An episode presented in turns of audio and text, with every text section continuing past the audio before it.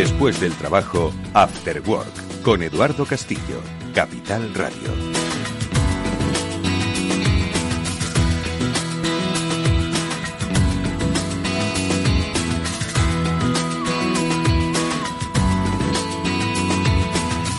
Hola amigos, ¿qué tal? Muy buenas tardes y bienvenidos al programa de la ciberseguridad en Capital Radio que desarrollamos cada lunes con la ayuda, siempre los presento un poco más tarde, pero hoy lo voy a hacer al principio, de Pablo Sanemeterio y de Mónica Valle, grandes especialistas en la materia que nos acompañan semanalmente junto a nuestros invitados para tratar de entender, acercarnos la realidad de este cibermundo para hacerlo más seguro. Pablo, Mónica, ¿qué tal? ¿Cómo estáis? Buenas tardes. Buenas tardes, Buenas Eduardo. tardes. Ahora enseguida vamos a dar eh, paso al tema de hoy que ya avanzo, va a ser eh, radio apasionante, vamos a llamarlo así.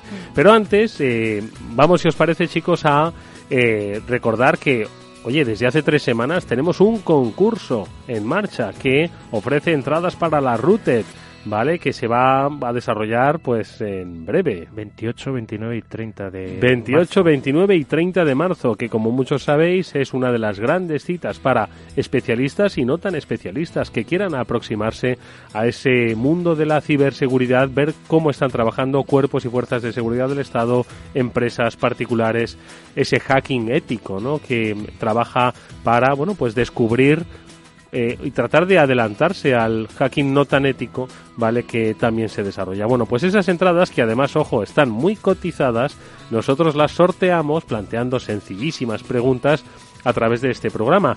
Y lo primero que vamos a hacer al arrancar este After Work de ciberseguridad es, primero decir eh, a los eh, cuatro nuevos agraciados que tienen esas entradas y que han ido respondiendo a nuestro correo electrónico afterwork.capitalradio.es unas, como digo, sencillísimas preguntas que os enviaremos, por cierto, esos códigos de entrada a vuestro correo electrónico, al mismo que nos habéis remitido.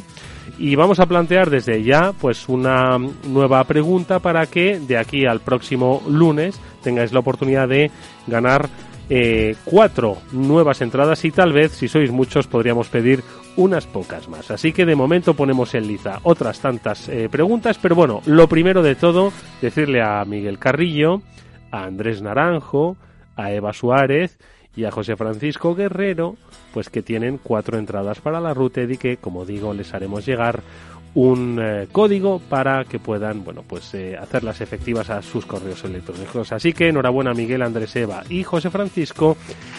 Ahí va vuestro aplauso por colaborar con nosotros. Sí, señor, hombre, que da gusto. Y a ver, la pregunta que vamos a formular desde ya, ojo, seguid las redes sociales porque va a estar ahí, que es, está chupada, como todas las preguntas, y que hemos decidido que además tenga un componente interesante. A ver, Pablo, Mónica, ¿qué vamos a plantear? Pues vamos a preguntar a nuestros oyentes para que nos contesten en el correo afterwork.capitalradio.es eh, cuál es el significado de la palabra adware. Adware. Mónica, digo, ¿qué es? Te iba a decir, ¿qué es esto del adware? Pues no te lo voy a decir, pero bueno, lo deletreamos para que, por si alguien no, no lo ha entendido bien, A-D-W-A-R-E. Alemania, Adware. Dinamarca, ¿vale? Y luego Ware, W-A-R-E, Adware. Vale. ¿Qué es esto? A lo mejor sale hoy incluso en, ¿Sale a en- lo largo en del algún programa. momento del programa? Bueno, pues ahí está, amigos. Afterwork, arroba capitalradio.es. Cuatro entradas para la router. Hacer un Google sobre lo que cuestan las entradas. No os digo nada más, ¿vale? Y sobre lo que es adware. Y sobre, sobre todo, primero una cosa y luego la otra. Esperamos vuestras respuestas a lo largo de esta semana y la próxima semana daremos los ganadores de estas eh, últimas entradas que sorteamos para la router. Y lo que vamos a hacer, amigos, nosotros hoy es pues eh, entrar ya en nuestro programa de lleno, en el que, bueno, pues vamos a mm, traer, como ya decía al principio, pues una vez más a los mejores especialistas en la materia. Hay que decir, y un poco a modo de alegato, que todas las semanas tratamos de que muchos de nuestros conciudadanos entiendan que esto es un tema muy importante, el de la ciberseguridad. Para muchos de ellos sigue siendo menor.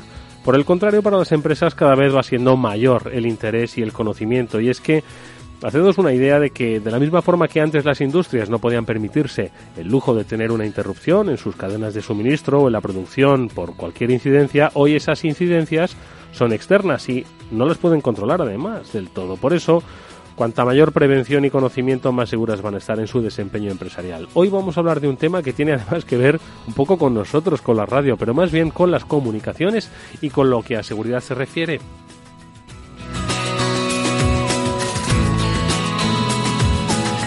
Bueno, pues vamos a hablar hoy con un especialista en radiofrecuencia y especialmente en la seguridad que va a través de estas ondas de radiofrecuencia, cifrado e encriptado. Va a ser muy interesante la conversación que vamos a tener con él. Es, eh, yo creo que un tema más importante de lo que muchos podríais llegar a pensar. Estamos acostumbrados a encontrarnos con vulnerabilidades en las redes, en, eh, bueno, a través de Internet, en nuestros teléfonos móviles y nunca miramos al origen de las comunicaciones, de esas radiofrecuencias. Bueno, pues con un especialista en la materia, con David Marugán, vamos a saberlo a lo largo de todo este programa. Pero antes, y para ir entrando en materia, es eh, Mónica Valle la que nos va a poner pues precisamente un poco en la onda.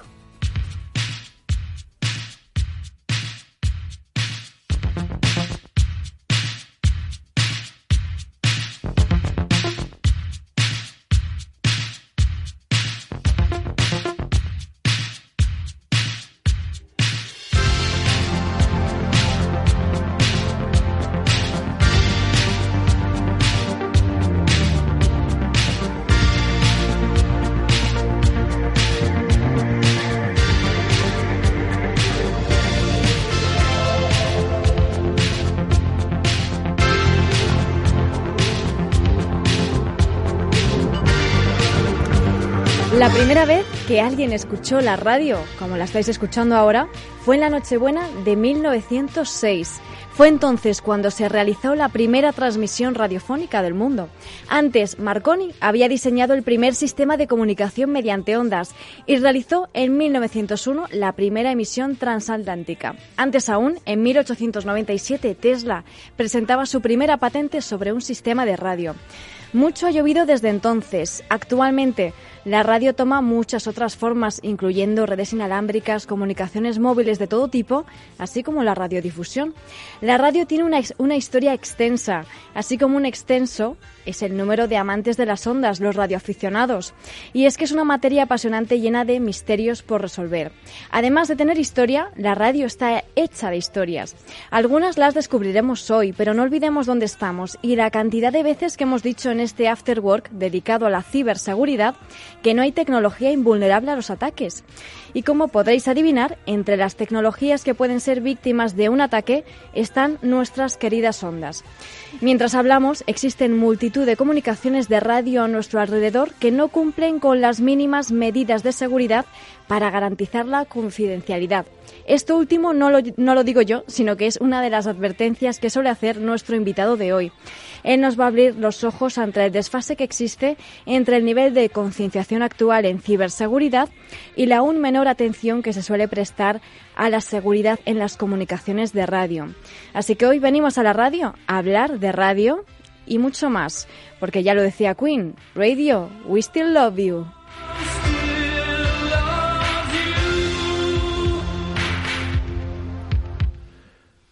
Pues de eso vamos a hablar hoy, de la radio, de la radiofrecuencia y de los peligros, bondades, seguridades que hay detrás de ella. Empezamos.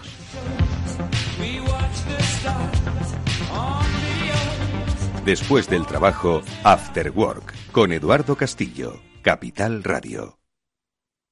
No te imaginas lo que nos ha pasado en la empresa. Nos han cifrado todos los datos y nos piden un rescate para desbloquearlos. Y todo por abrir un correo electrónico infectado. Menos mal que nosotros estamos protegidos con las soluciones de OnRetrieval que monitoriza, fortifica y gestiona la ciberseguridad de forma remota. ¿Y ellos pueden evitar que esto ocurra? Claro. OnRetrieval controla tus sistemas a distancia. Están vigilando las redes de tu empresa las 24 horas del día. Y yo que pensé que esto a las pymes no les podía ocurrir.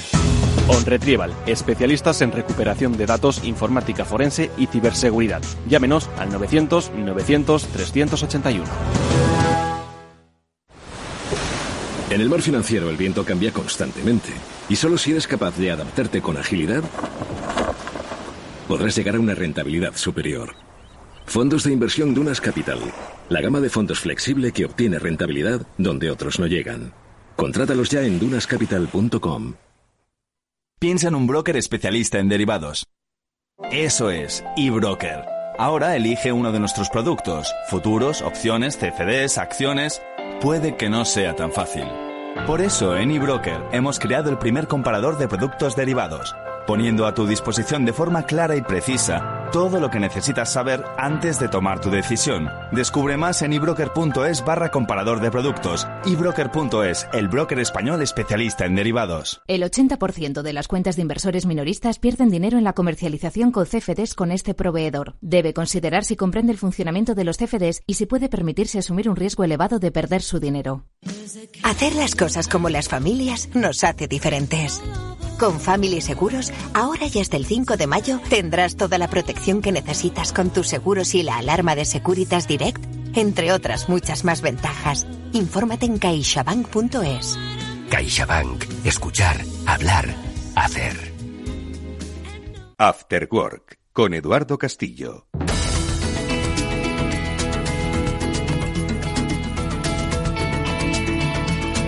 Vamos nosotros con algunas noticias que nos ha dejado la semana y que, como siempre, parece que están plagadas de vulnerabilidades, también de parches y de situaciones pues muy conocidas para algunos, desconocidas para otros, pero que también no entienden de magnitudes. Y con la ayuda de Ignacio Solinis, especialista en ciberseguridad de OnRetrieval, vamos a saber, por ejemplo, qué le ha pasado a una de las mayores bases de datos del planeta, diría yo, y que radicada en China, Yearbest.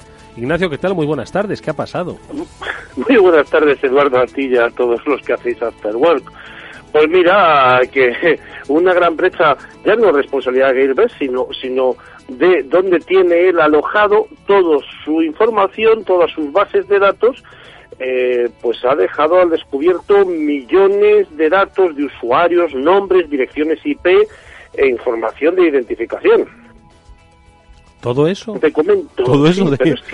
estaba pensando yo en los, millones de la gente, de, los datos de gente que se ha quedado, vamos, que se han quedado expuestos y digo, bueno, pero ¿y esto? Mm, no sé. Eh, pues mira, te lo voy a comentar en profundidad porque la cosa no, no queda solamente en los datos. Mira, fechado 16 de marzo dice así, un fallo de configuración en uno de los servidores donde está alojada la base de datos de Gilbert, entre otras deja al descubierto información minuciosa sobre los usuarios, sus facturas o compras. El problema, que el servidor no estaba protegido por medio de una contraseña, así de sencillo, un olvido, el fallo humano, el enemigo interno, que siempre lo hemos llamado aquí.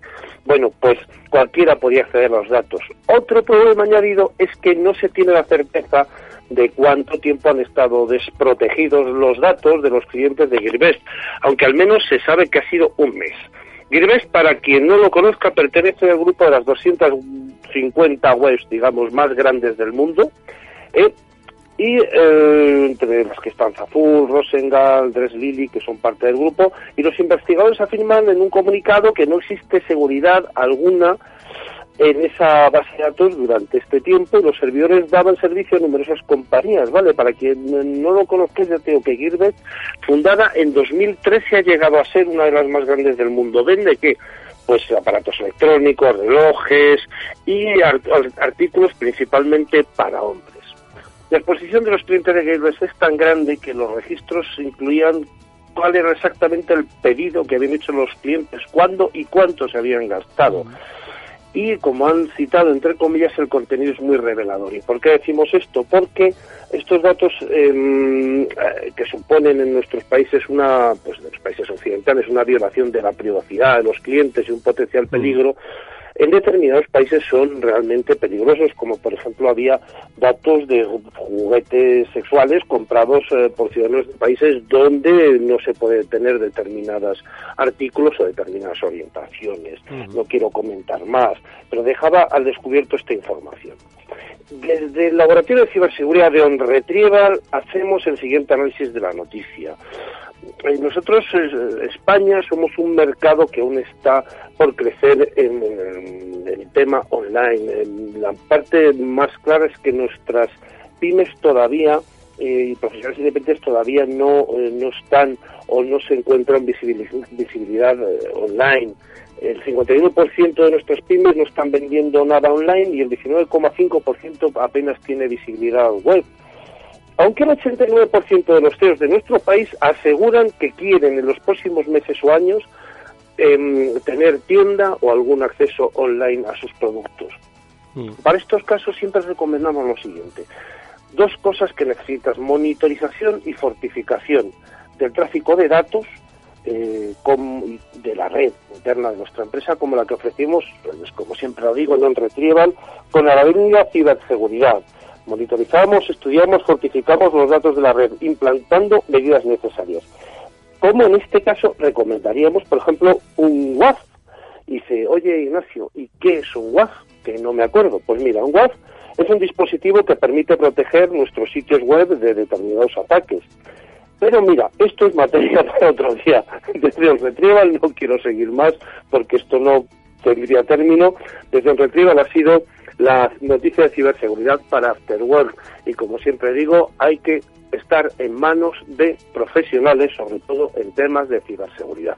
Bueno, queda pendiente en cualquier caso, Ignacio, que nos cuentes lo que es un WAP con más profundidad. ¿eh? La semana que viene, ¿vale? Nos lo amplías un poco más. Pero un poco al hilo de lo que has comentado, llama muchísimo la atención, ¿no? Como una entidad semejante eh, en la que, bueno, pues hay tantísimo dato de cliente, por, tú lo has dicho, un sencillísimo fallo humano, se hayan expuesto pues los datos que como dices pues pueden ser muy comprometedores ya no solo con las propias actividades y los datos de uno tanto financieros comerciales como las propias eh, bueno datos de interés personal no llama muchísimo la atención.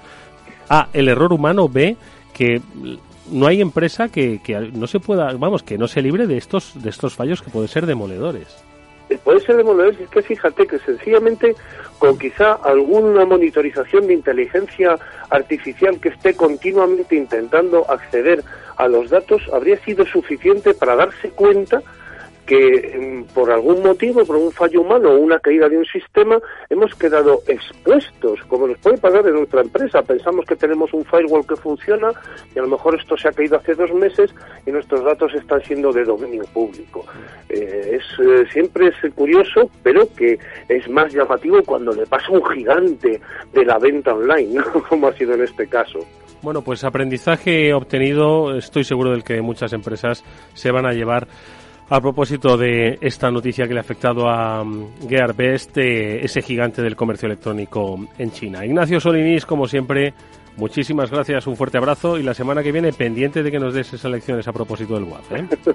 De acuerdo, Eduardo, muchísimas gracias. La semana que viene es de un Retrieval, hablaremos del WAP. Muchísimas gracias. Gracias, Ignacio. Y recuerden ustedes que un Retrieval, como lo han podido comprobar, además de ser expertos en recuperación de datos y en informática forense, lo son también en soluciones de ciberseguridad.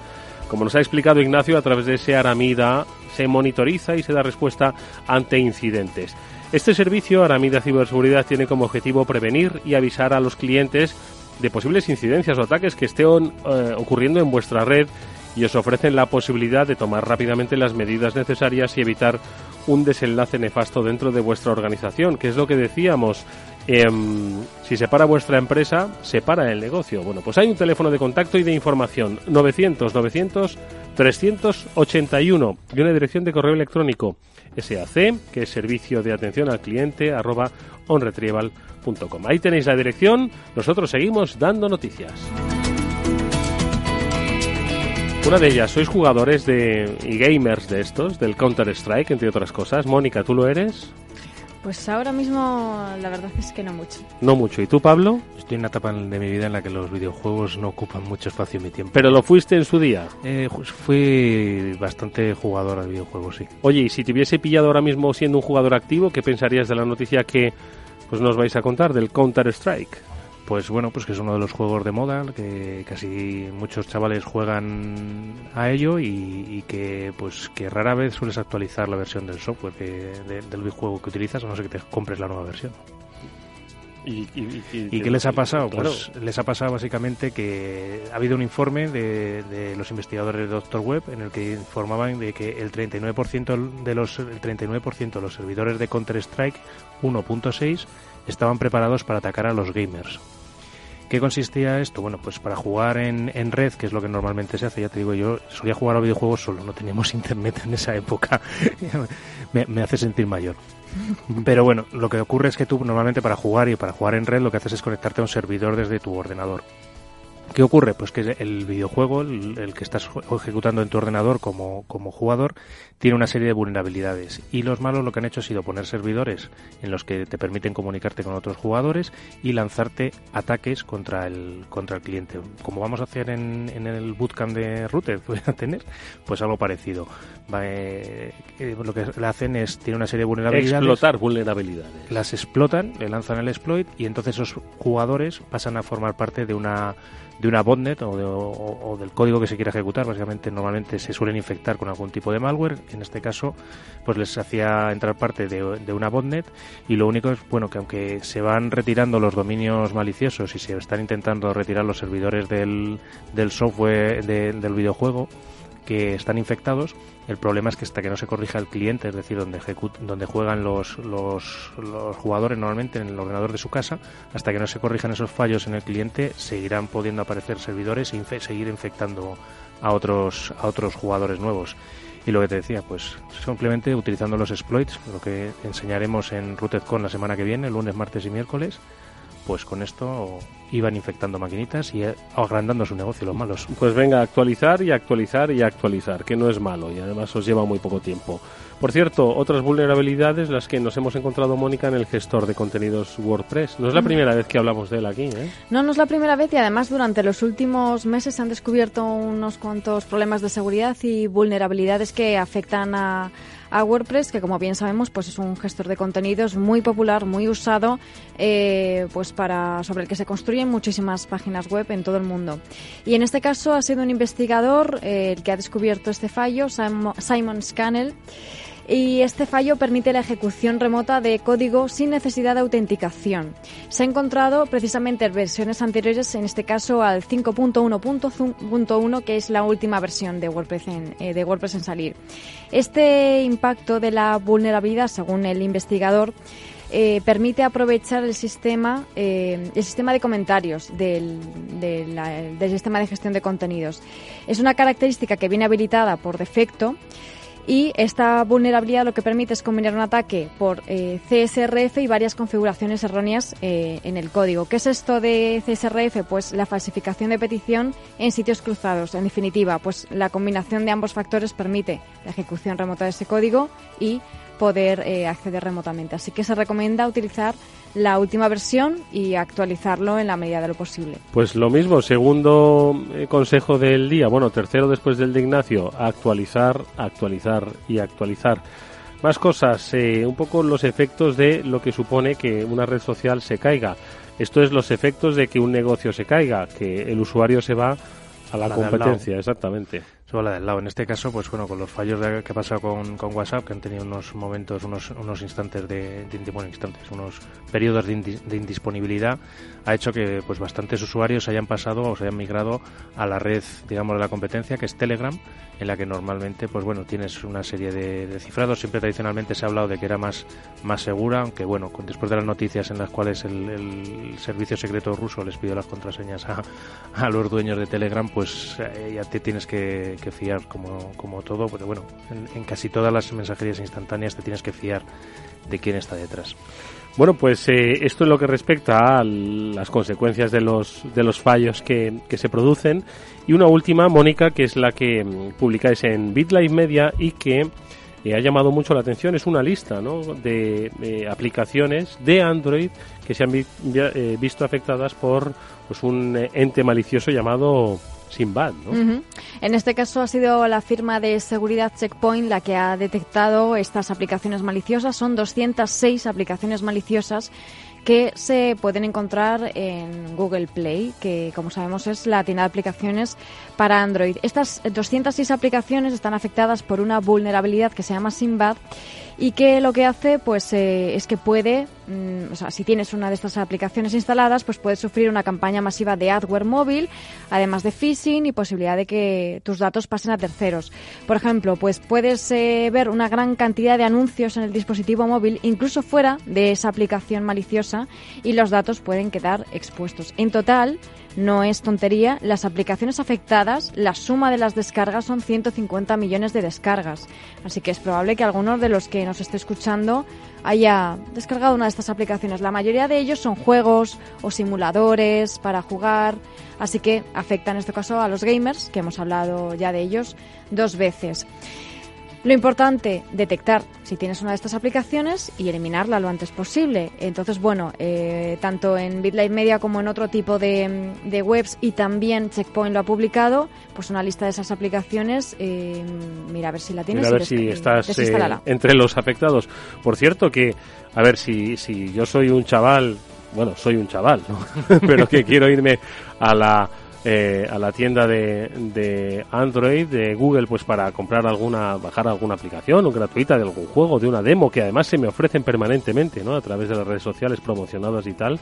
Cómo puedo hacer para saber si tiene regalo sorpresa o no bueno, a ver, lo tienes entre comillas difícil, porque normalmente las, las, las eh, tiendas oficiales, tanto la Apple Store como la Google Play, normalmente se suelen escanear, se suelen hacer análisis sobre las aplicaciones para intentar evitar que pasen estos casos. Lo que pasa es que como todo la cantidad de aplicaciones que tienen que revisar es tan ingente que a veces pues se te cuela alguna. En este caso la verdad es que lo, el, éxito ha sido quizá con la parte de atacantes conseguir introducirlas dentro de la, de la tienda oficial. Mm. Yo siempre recomiendo que se revise el desarrollador, si estamos hablando de una aplicación que te quieres descargar un juego que es oficial, por ejemplo, en el caso de juegos muy populares que ha habido últimamente, lo que hacían los atacantes es generar eh, juegos que parecían ser ese juego, pero que eran otra cosa totalmente falsa, le ponían el mismo logotipo y tal, pero el desarrollador es distinto. También te puedes fijar en las reviews, las recomendaciones y el número de descargas. Vale. Que... Los, permisos también siempre. y los permisos que te pida. Si es una aplicación de... Lo que pasa es que una aplicación de videojuegos y así, que te pide la conexión a Internet es, es más complicado. Pero bueno, ya que te pide acceso a las fotos, ya puedes empezar a sospechar alguna cosilla. Bueno, pues ahí tenéis algunas pistas. Nosotros vamos a desarrollar nuestro tema hoy, la seguridad de la radiofrecuencia. Vamos con nuestro invitado.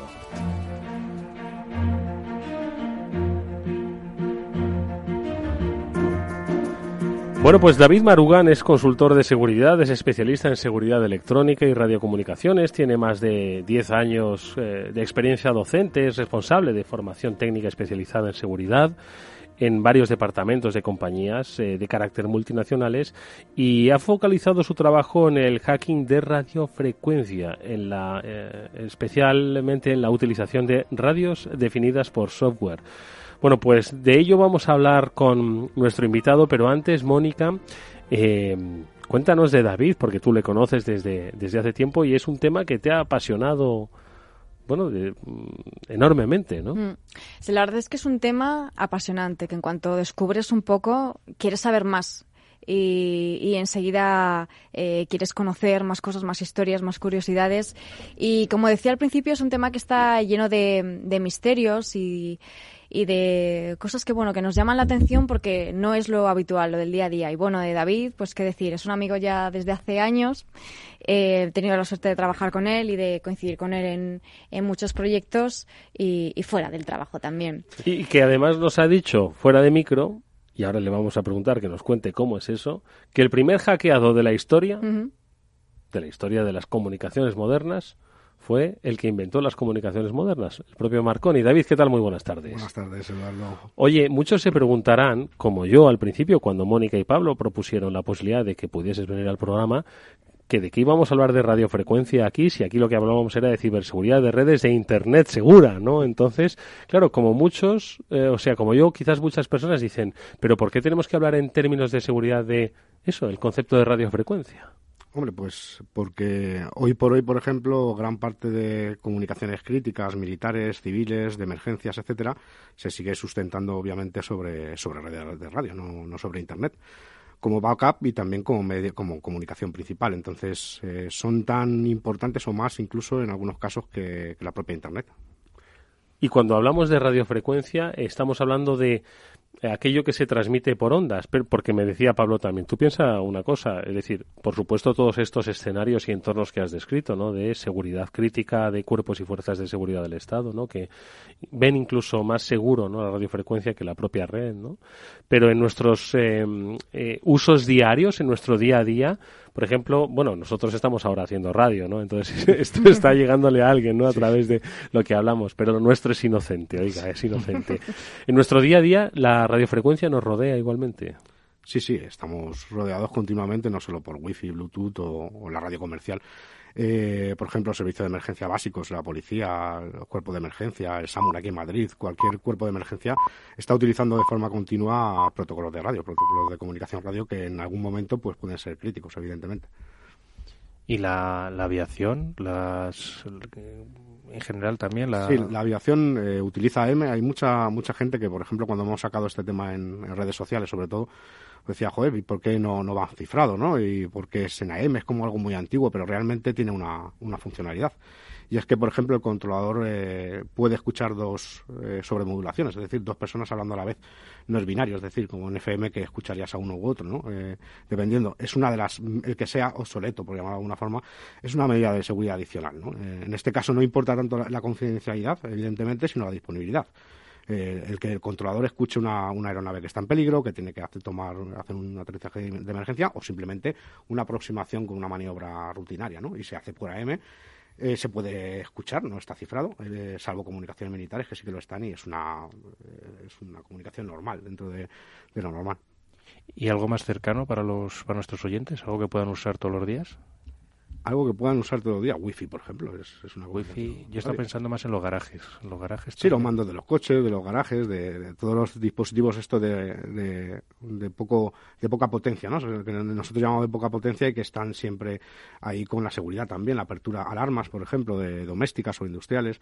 Eh, ¿Eso es todo radiofrecuencia? Sí, mucho mucho de ello, no todo, pero sí que un gran porcentaje, por ejemplo, de las alarmas domésticas funcionan a través de radiofrecuencia. ¿Y la radiofrecuencia se puede vulnerar? ¿Cómo, vulnerar como le pasó a Marconi, nos has dicho? Sí, Marconi fue un caso que siempre cuento porque, bueno, es un poco desconocido.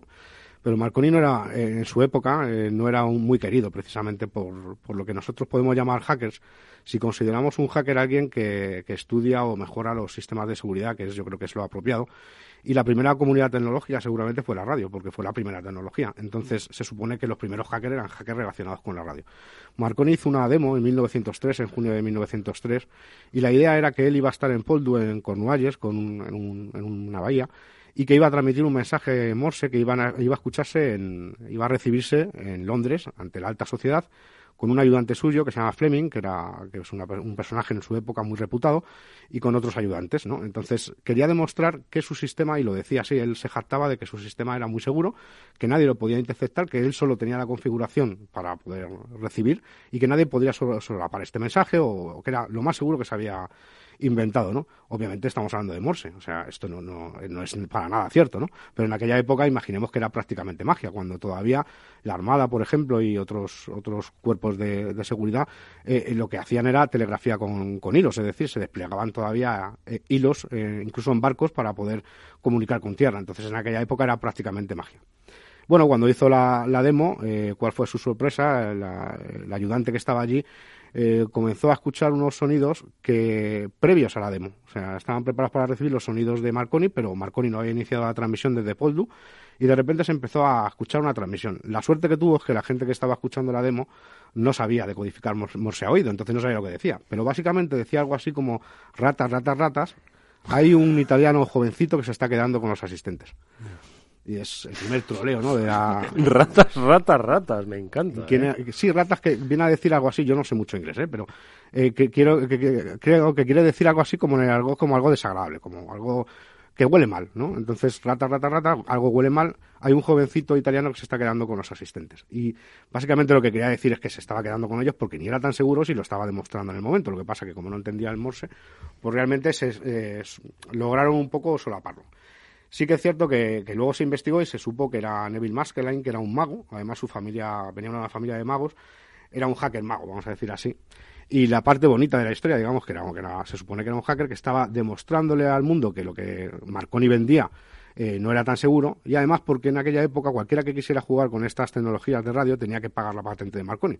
Entonces no era muy bien recibido en, aquella época. Entonces fue una especie de venganza personal sumada, según parece. Eh, dijeron que, que le había pagado a este señor también la compañía de telegrafía con hilos, porque obviamente esta compañía iba a ser totalmente arruinada, iba a desaparecer, como luego ocurrió, evidentemente, ¿no? Entonces para retrasar este, esta ruina que iban a tener, pues se supone que pagaron a, a Maskeline para que hiciera este hackeo también. O sea que no sabemos si realmente actuó como una cibermafia o, o, como un hacker tradicional, como, como un investigador. En cualquier caso sí que, le hizo quedar mal y luego en los periódicos de la época hubo un careo, una especie de careo entre ellos, entre Maskelyne, Marconi y sus ayudantes, acusándole de hooliganismo, vandalismo eh, tecnológico, eh, científico, y bueno, él dijo que lo único que quería era demostrar que lo que decía era mentira. Y, lógicamente eh, así lo demostró, que era, era mentira, se estaba quedando un poco con ellos. Oye, y entiendo que eso fue una experiencia suficiente como para hacer que la radiofrecuencia se fuese más segura, porque nos dices que pues el ejército, cuerpos y fuerzas de seguridad del Estado la utilizan como, como una mm, forma de comunicación 100% segura no, pero casi rozando esa, esa... Obviamente no hay nada 100% seguro, pero sí que hoy podemos decir que, los cuerpos y fuerzas de seguridad del Estado a nivel nacional tienen una, una seguridad bastante aceptable, ¿no?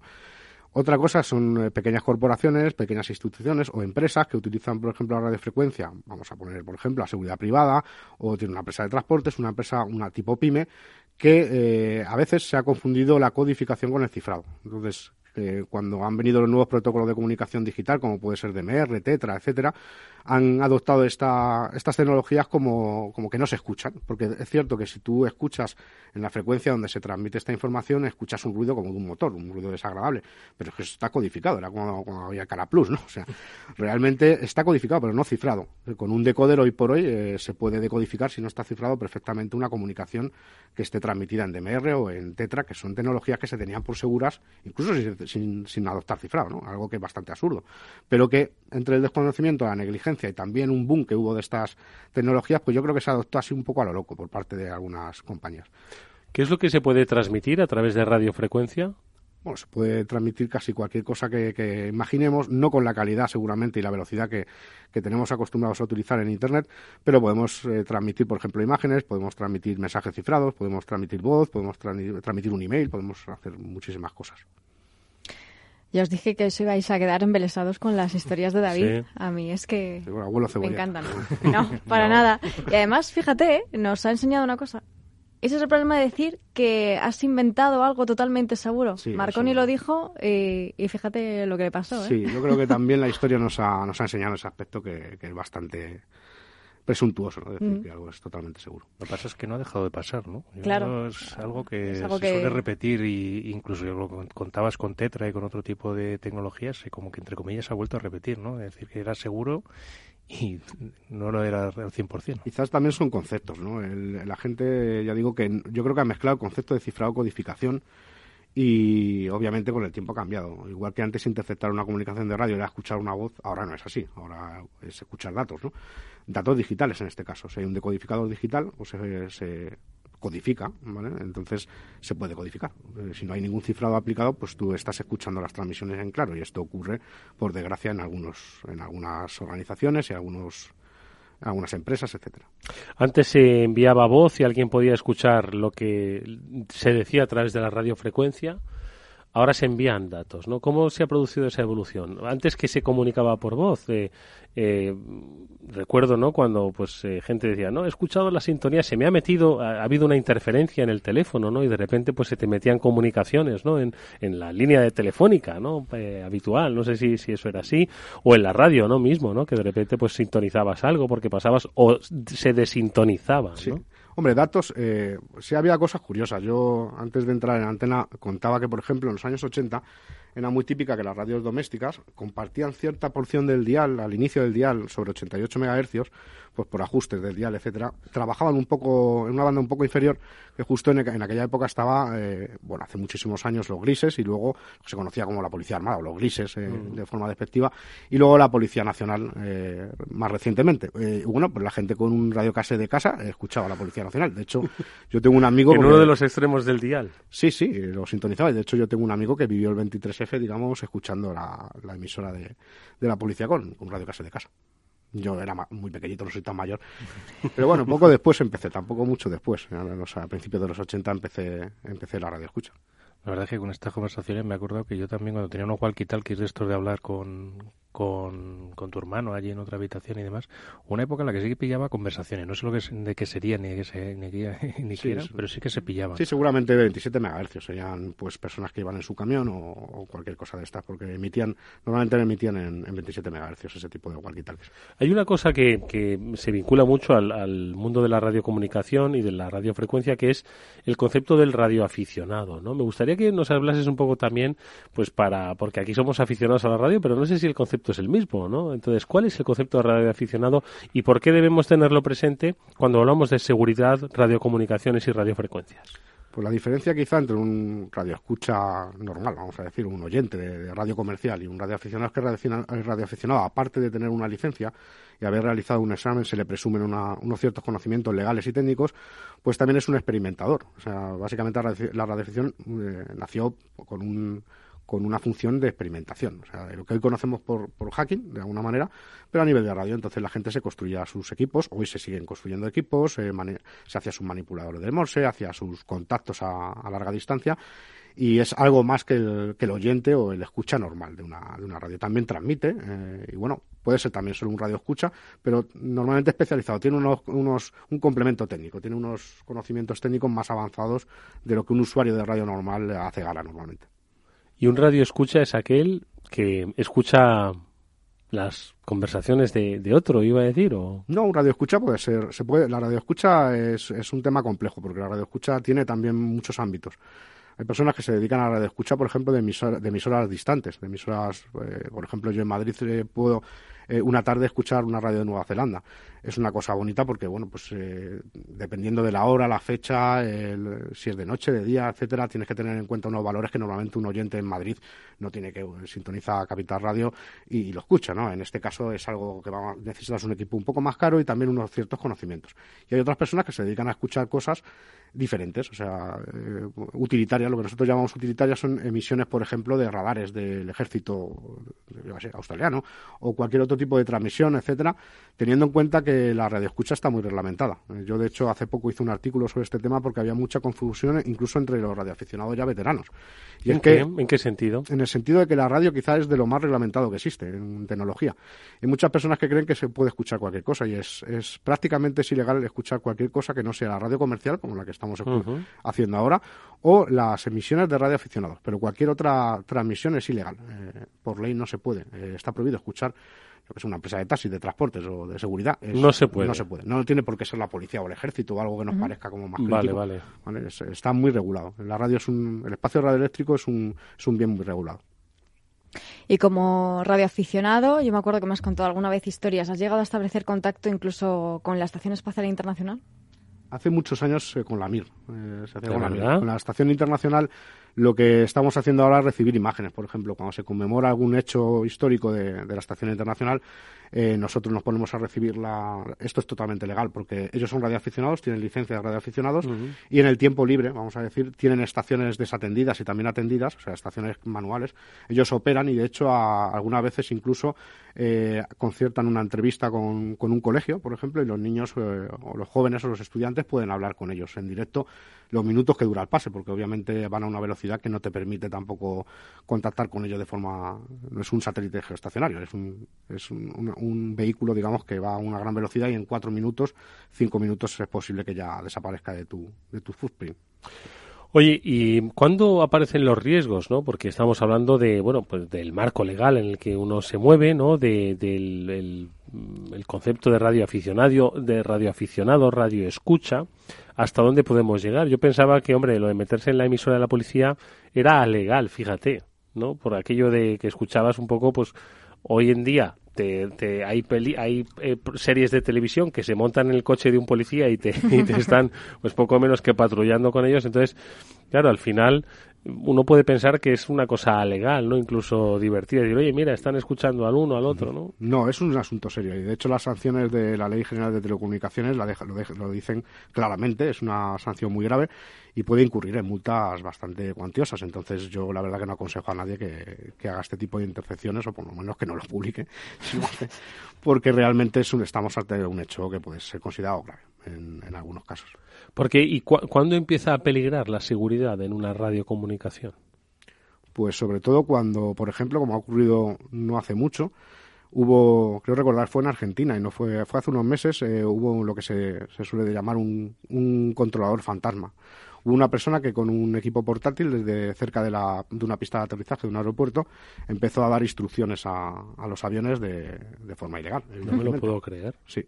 Esto ya había pasado. En los años 90 hubo un caso de, que se le dijo en Estados Unidos, eh, el controlador fantasma, que fue condenado a 35, 40 años de cárcel, porque era una persona, era un jubilado, creo recordar, que era un portero jubilado algo así, no es una persona que había cesado sus actividades profesionales, no sé por qué motivo, pues le había dado por, por hacer controlador fantasma, es decir, a dar órdenes de, de maniobras a aviones que obviamente pues, no tenían nada que ver con lo que tenía que hacer y puso en peligro la, la circulación aérea, no en una ocasión, en, en varias. Órdenes verbales y entiendo de datos también, ¿no? Verbales, normalmente verbales, en este caso. Pero qué fuerte, ¿no? Sí, la verdad es que la ausencia de cifrado, aunque hemos hablado muchas veces de que, que igual son frecuencias que no debes de estar emitiendo o recibiendo, pero la ausencia de cifrado en este tipo de comunicaciones yo creo que es la que lo pone en peligro, aparte la persona de que lo hace, pero quizás ahí también hay una pequeña parte Es de un- sistemas antiguos Es ilegales. un tema polémico. Ya digo que prima pasa como un poco con la ciberseguridad industrial. Prima un poco el, el que esté disponible, la disponibilidad. Tanto como la, confidencialidad, no, porque realmente es, es algo que al final, bueno, pues eh, tú ves el avión, ves la posición que tiene. Hoy en día, por ejemplo, si nos metemos en Internet, tenemos un mapa del mundo con todos los aviones. O sea que tampoco tiene mucho sentido, yo creo, que, por la confidencialidad. No sé lo que ocurrirá en un futuro, pero eh, modificar la aviación civil mundial a nivel de que tuviera cifrado, etcétera, y cambiara de modulación sería algo de muchísimos años y que yo ni siquiera me planteo ahora, mismo cómo, cómo se haría, ¿no? Y nos contabas antes que, bueno, empezaste muy pequeñito, de niño, eh, con todo este tema de, de la radio y que, bueno, que en ese momento, pues ser radioaficionado era muy caro y que Sí. ahora, bueno, pues la gente tiene la suerte de, de que es bastante más barato y existe, pues la SDR, ¿no? La radio definida por software que lo abarata mucho poder tener Sí, esta tam- afición. también los vendedores asiáticos, por ejemplo, ¿no? La globalización se ha- se ha- algo que ha hecho es abaratar mucho los precios del hardware. Entonces, antes, por ejemplo, para ponernos un poco el orden de las cosas, un equipo de radioaficionado sencillo podía costarte dos meses de, de sueldo de un trabajador cualificado. Ahora hay equipos de ese, de ese estilo que cu- cuestan 100 euros o 150 euros, ¿no? Entonces, no, no, la magnitud de cosas son diferentes y hace que la barrera de entrada económica sea, sea mucho menor para, para todo el mundo, ¿no? Y también Internet, ¿no? Antes estábamos hablando de hace 30 años, eh, aparte no había información para esto, entonces nosotros no teníamos Internet, no teníamos a nadie y entrabas en un mundo totalmente desconocido de manera solitaria, o sea, no, nadie- casi nadie te ayudaba, no sé qué conocieras a un, a- pre- pre- previamente a un radioaficionado, yo no tuve esa suerte, entonces yo tuve que aventurarme un poco en, en este tema, ¿no? Hasta que conocí a más gente y hicimos, bueno, se dice que la primera red social fue, fue, fue la, lo- la radio, ¿no? El radioaficionado, Los ¿no? radioaficionados fueron los primeros chats, digamos, los hacíamos por radio en, en, en, en los 80, ¿no? ¿Cómo es esa experiencia de ir entrando en un mundo nuevo y sin información ni, ni nadie que te ayude o te guíe? Pues un poco agridulce, porque tenemos que tener en cuenta que en aquella época, hablo del principio de los 80, por ahí, hace unos treinta y tantos años, eh, si tú les le contabas a tus compañeros del colegio que habías hablado con un señor que estaba en, yo qué sé, en Polonia, no se lo creían. O en Colombia, por ejemplo. Me acuerdo que una vez, eh, la primera vez que, que crucé el charco, digamos, por radio, pues tenía una antena de coche puesta en una barandilla, eh, un equipo de 10 vatios y en mi habitación, y tenía 11 años. Y recuerdo que cuando recibí la postal de, yo no me lo creía mucho, ¿no? Y hablé, antes se, se- bueno, antes y ahora también, se intercambian unos documentos que son unas confirmaciones, unos acuses de recibo, que normalmente se envían vía postal para confirmar que realmente has hablado con esta persona, donde se fijan pues una serie de datos técnicos. Y bueno, me mandaron, recuerdo, del Departamento de Pasto de Colombia, una postal de, de Esmeralda, de Colombia, ¿no? Entonces me quedé alucinado, ¿no? Y cuando yo se lo contaba a gente en el colegio, me decía, tú estás chalado. ya has hablado con Colombia, pero por teléfono te van a matar tus padres, ¿no? Cuando llegue la factura, no, no, por radio, pero ¿qué radio? ¿De qué me hablas? Era un poco raro, ¿no? No, no, no estaba muy aceptado, a no ser que, que conocieras a radioaficionados y tal. Era un poco difícil. Bueno, me sorprende la potencia lo que, lo que me estás comentando, como con unos eh, Con una dispositivos... antena de coche. Con una antena de coche. Y con Una antena seguro que era de un dispositivos- Renault 5. No, era, era una antena de radioaficionado, pero muy pequeñita, una tagla de 5 octavos, que bueno, para quien nos esté escuchando sepa de radio, sabe una antena de las más baratillas que había en la época, se solían llevar en los coches y que medía un metro y pico, que tampoco era gran cosa. Sí es cierto que hay un pequeño truco, es que en esa, en esa época había una propagación atmosférica muy buena. Entonces era un ciclo solar muy bueno, no, o sea, era propicio el, eh, ese ciclo solar que dura varios años. Entonces nos hizo un favor. En, en aquel momento había una propagación que ahora, por ejemplo, no se da tanto. ¿no? O sea que el sol o la su radiación influye en la hora de el sol, la temperatura, la humedad, incluso depende de qué, tipo de frecuencias, influyen mil cosas. Que precisamente lo bonito de esta, de esta afición es tener en cuenta esos factores y jugar con ellos a tu favor. Oye, ¿y cómo se produce esa evolución desde el concepto de afición hasta el concepto profesional? Es decir, ahora nos estás describiendo una era en la que efectivamente comunicarse con, ahora comunicarse con Colombia lo podemos hacer en tiempo real pues a través del WhatsApp, ¿no? Pero entonces obviamente suponía, ¿no? Un, un hito, ¿no? Una ruptura en las comunicaciones, ¿no? Entonces, ¿cómo de esa, de esa capacidad, de esa preglobalización ¿no? de las comunicaciones derivas hacia el mundo de la seguridad? ¿Qué es lo que ves que hace que te especialistes en este área? Bueno, yo ahora mismo soy, soy responsable de equipo en Axias en España, en, en el Departamento de Ciberseguridad, Realmente yo profesionalmente me dedico a ciberseguridad. Sí es cierto que me he dedicado a radiofrecuencia, he trabajado muchos años para una conocida empresa de seguridad electrónica y en el departamento de I+.D. y sí que he tocado profesionalmente radiofrecuencia, aunque, aunque actualmente no, no, no, no hago tanto, ¿no? Pero realmente es que antes la seguridad, como digo, la tecnología que nosotros utilizamos era radio más que informática. Sí que es cierto que a los pocos años ya tuvimos ordenador y, y pudimos hacer nuestros pinitos en Basic, etcétera, pero sí es cierto que, que bueno, mi comunión, digamos, fue con, con la radio, no fue con, con, con, la informática, aunque luego, la, obviamente, al poco tiempo la adopté. Y hoy en día lo que ocurre es que es, es un poco mixto, ¿no? Hoy en día las tecnologías digitales de radio eh, requieren también que el radioaficionado conozca informática. Y esto también es una barrera para aquellos radioaficionados que son, pues que vienen de la vieja escuela, como nosotros decimos, y que no se han querido, o no, no han sabido, o no han querido directamente adaptarse a estas nuevas tecnologías, porque ahora hay mucha, muchos protocolos de comunicación que necesitan. Y, bueno, como decía Mónica antes, la radio definida por software ahora es un ordenador. Entonces, o te apuntas al carro de, la informática, obviamente, como, mm. como radioaficionado, incluso vas a tener problemas si quieres seguir progresando en tu afición. Mm. ¿Y las comunicaciones móviles 3G, 4G, 5G tienen que ver también con la radiofrecuencia? Sí, tiene mucho que ver. Lo que ocurre es que se rigen, obviamente, por otro tipo de redes que para nosotros no son radio. No los consideramos radio porque no, no los manejamos, no los controlamos nosotros, sino que depende de un operador. Lo bonito de la radio es que, lo que decíamos antes, ¿no? que, que, es, tú ahora mismo puedes whatsappear o puedes hacer un Skype con alguien en Colombia, pero si tú te has construido el equipo, tu antena, y lo mm. haces tú solo y no dependes de un operador y encima gratis, pues eh, es un reto que te llena de, satisfacción. ¿no? Mm. Es muy bonito. Y además eh, te llena de equipos en casa, ¿no? Que tú tienes ahí muchos cacharros. Cada vez menos, ¿no? Porque... De vez en cuando los vas sorteando por Twitter, para que lo sepáis. Sí, sí, es cierto, sí, es cierto. Ahora he encontrado un fabricante que le ha dado pena y tal, que los pague de mi bolsillo y me ha, me ha donado algunas radios para que pueda seguir repartiendo radios por el mundo. Oye, ¿y cómo, eh, cómo no transformarse o corromperse, me refiero, eh, eh, digitalmente? Es decir, antes, pues cuando no existía Internet, te comunicabas a través de, de, las, de las ondas, de las frecuencias de radio, ¿no?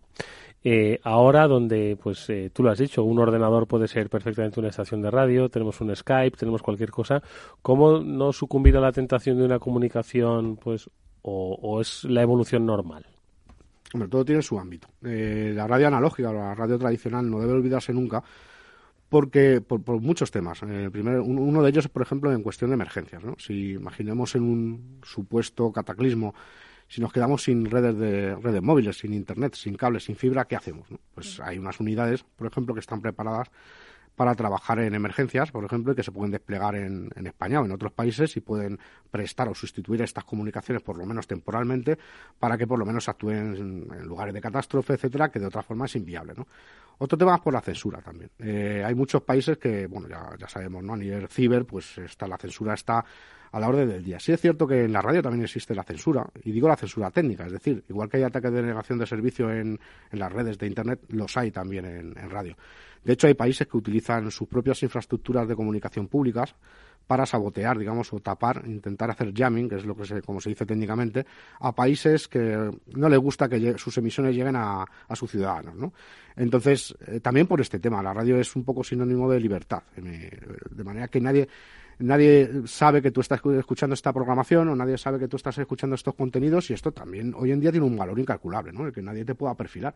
Porque yo estoy escuchando, puedo escuchar desde mi casa la radio de Corea del Norte y nadie por ello me va a perfilar como un... Sí, pero si te metes en Internet ya estarías dejando un rastro, Miles de huellas, ¿no? En este caso radio no.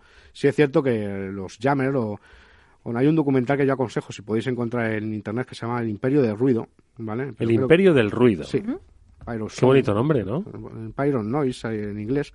y creo que está en YouTube, por ahí es un documental muy antiguo que habla de las infraestructuras de censura que había en la Guerra Fría y que se supone que desaparecieron con la caída del muro de Berlín. No es cierto, y eh, hoy por hoy yo, de hecho, en Twitter pongo en mi cuenta en Radio Hacking, pongo algunos ejemplos por vídeo de países que están censurando a otros países para que sus ciudadanos no escuchen transmisiones. Es un documental que cuenta todas las infraestructuras que había en aquella época, eh, eran impresionantes. Había miles de funcionarios dedicados a subir de potencia sus transmisiones, a orientar las antenas y de hecho hasta se alquilaban países que no tenían eh, la capacidad económica o tecnológica para censurar a sus países, alquilaban estas infraestructuras como hoy se hace con una Bondet. Pero igual, era un, se alquilan unos Jammer y bueno, si les venía bien la situación los alquilaban a otros compañeros suyos del eje soviético del eje aliado y podían hacer estas operaciones de manera delegada, de manera subcontratada. Oye, y, pero ¿y dónde hoy podríamos escuchar esas frecuencias? Porque el, último transistor que vi así, bueno, aquí en la radio hay unos pocos, ¿no? Pero no sé si tienen formato y, concepto de, de, transistor, ¿no? ¿Cómo escuchamos ahora esas, eh, esas? Porque mucha gente escucha la radio, o lo que considera la radio, las emisiones, a través de Internet. El otro día mi frutero, pues estaba yo escuchando, eso es la maravilla de la radio, por otro lado, ¿no? Estaba escuchando, a las 12 de la mañana, y estaba escuchando una emisora peruana de buena música y buena información de su, de su país, de su patria, ¿no? Entonces, y lo hacía a través del móvil, ¿no? Y de una Entonces, ¿cómo escuchamos la radio hoy? Bueno, hoy se escucha mucho por Internet. Eh, también hay muchas personas que confunden el podcast con la radio. Y no, es lo mismo, ¿no? O sea, sí que... ¿Por qué? Porque hay algunas personas que eh, hablan del medio de transmisión. Yo en este caso me refiero al medio de transmisión, no tanto al contenido. Yo creo que eh, la radio por Internet es un complemento ideal, pero no podemos delegar solo la comunicación por radio a Internet, sino que tenemos que, yo creo que también tenemos que tener darle oportunidad a la radio analógica y hoy, por ejemplo, hay una oferta de radios bastante buenas, muy económicas, que nos permiten a escuchar todo este tipo de transmisiones desde precios de risa, o sea, precios bastante asequibles, que ya digo que antes era bastante más, más costoso, pero hoy en día hay radios por 30, 40 euros que te dan alguna satisfacción, o sea, que te pueden permitir escuchar cosas. ¿Y existe algún, ah, entiendo que sí, pero bueno, yo prefiero preguntártelo y que me expliques un poco, ¿existe algún conversor de, digamos, de medio radio en el que se den transmitiendo datos al mundo IP o al mundo de Internet? Sí, de hecho, por ejemplo, las tecnologías DMR, tecnologías un poco más eh, obsoletas, quizá, como lo que nosotros llamamos Ecolink, que es eh, inyectar la voz a IP, o sea, traspasarla, encapsular la voz a, protocolo IP. DMR y Tetra, por ejemplo, tienen pasarelas que luego negocian con IP. O sea, sí se hace. A nivel, sobre todo a nivel profesional y de seguridad, sí se, sí se, sí se utiliza.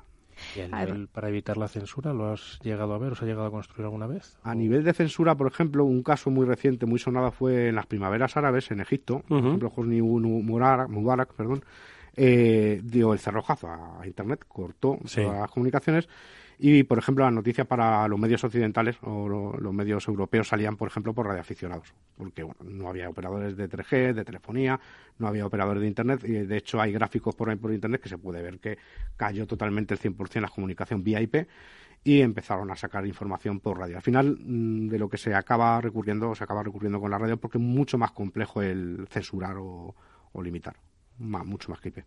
Y hablando de escuchar cosas que nos has dicho, hay un tema que a mí me encanta cuando lo cuentas siempre, que es esto de las emisoras de números. ¿Qué son exactamente? Bueno, las estaciones de, de número mucha gente lo conoce por cosas conspiranoicas o por incluso videojuegos, etcétera. Y bueno, en realidad son, son unas estaciones que, lo que hacen es transmitir letras, números, etcétera. Eh, llevan escuchándose de la Primera Guerra Mundial eh, aproximadamente y realmente son mensajes de los servicios de inteligencia de ciertos países hacia sus agentes encubiertos, básicamente. Y se siguen produciendo hoy. ¿Y tú con una radio de estas que nos has dicho puedes conectarte a una de estas estaciones y escucharla? Sí, lo que ocurre es que como va cifrado en OTP, pues solo el que tenga, la gente que tenga la libreta de un solo uso podrá descifrar ese mensaje. Cuéntanos un poco más, que es eso de la libreta de un solo uso y el cifrado TP para la gente que no esté tan familiarizada. Pues básicamente es que de, una forma física a un agente encubierto, imaginemos por ejemplo un agente que opera en un país hostil, se le hace llegar unas libretas, unas libretas físicas en las que tiene apuntados una matriz de números que utiliza para descifrar el, texto cifrado que le, llega por radio. Entonces, esto se transmite a todo el mundo, pero solo la persona que tenga esa libreta exactamente ese día, a esa hora, va a poder descifrar el, mensaje. Esto evita, por ejemplo, que se haga a través de IP, que se pueda localizar a la gente. El agente puede tener una radio, que es algo bastante común en muchos países, y no llama la atención. No necesita un medio especializado. Pero ¿y se le, se, le, se le cantan los números así? Sí, se le dice de viva voz. 1, 8, 4. ¿Y es algo que se sigue usando? O sea, lleva desde la Primera Guerra Mundial, pero a día de hoy. Sí, hay muchos países que siguen. Que siguen usándolo en sus servicios de, inteligencia. Sí, de hecho, España, o sea, se, se, escuchó una transmisión española en el año 85, un radioaficionado alemán que logró eh, grabar una misión con un acento totalmente. Era español, español. O sea, no era español. Porque Cuba, por ejemplo, eh, sí que transmite. Es muy conocido que Cuba utiliza las estaciones de número desde hace muchos años y hoy por hoy sigue utilizándolas, pero el acento es cubano, obviamente. Solo hay una transmisión eh, con acento español, se produjo en el año 85 de una estación que está catalogada porque no olvidemos que hay, grupos de investigación ya muy antiguos que se dedican a catalogar, a darles una identificación y a clasificar y almacenar de forma histórica. Y esta, por ejemplo, esta estación se puede escuchar en The Connect Project, que es un proyecto de aquí Fernández, una persona que estuvo muchos años recopilando históricamente estas grabaciones para que bueno no se olvidaran y si se extinguieran, pues poder tener recurrir a ellas. Vamos a hacer una breve pausa y seguimos eh, hablando de este apasionante tema. Ahora te vamos a preguntar si los mortales, aparte de oír este programa de radio, pues podemos, ¿por qué no?, oír otro tipo de frecuencias. After Work con Eduardo Castillo. ¿Quieres invertir en tus fondos de siempre y pagar muchas menos comisiones?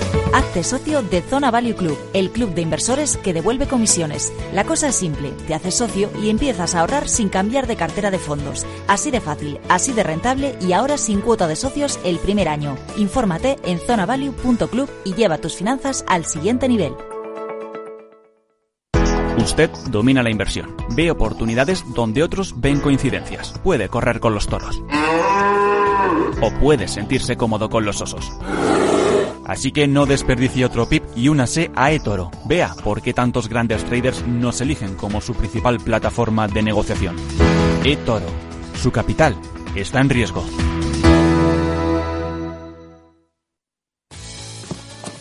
Si supieras que cada zancada hace que un niño en Asia tenga acceso a educación digital, ¿qué harías? La educación no puede esperar. El próximo 7 de abril corre. Infórmate en carrerafundacionprofuturo.com, porque esta meta hay que cruzarla. Profuturo, un programa de Fundación Telefónica y La Caixa. Finambest. Nuestros clientes dicen... Tener la garantía de que tienen los mejores productos, que es otra de las cosas que consiguen los inversores de banca privada a muchas veces a eso no accedes a través de entidades financieras tradicionales si no tienes unos volúmenes de inversión muy grandes. Invierte en los fondos líderes del mundo como Vanguard, BlackRock, Pictet y con las comisiones más bajas del mercado. Invierte como si tuvieras millones desde tan solo 3.000 euros. Finambes.com. Fácil, transparente y rentable. After Work con Eduardo Castillo.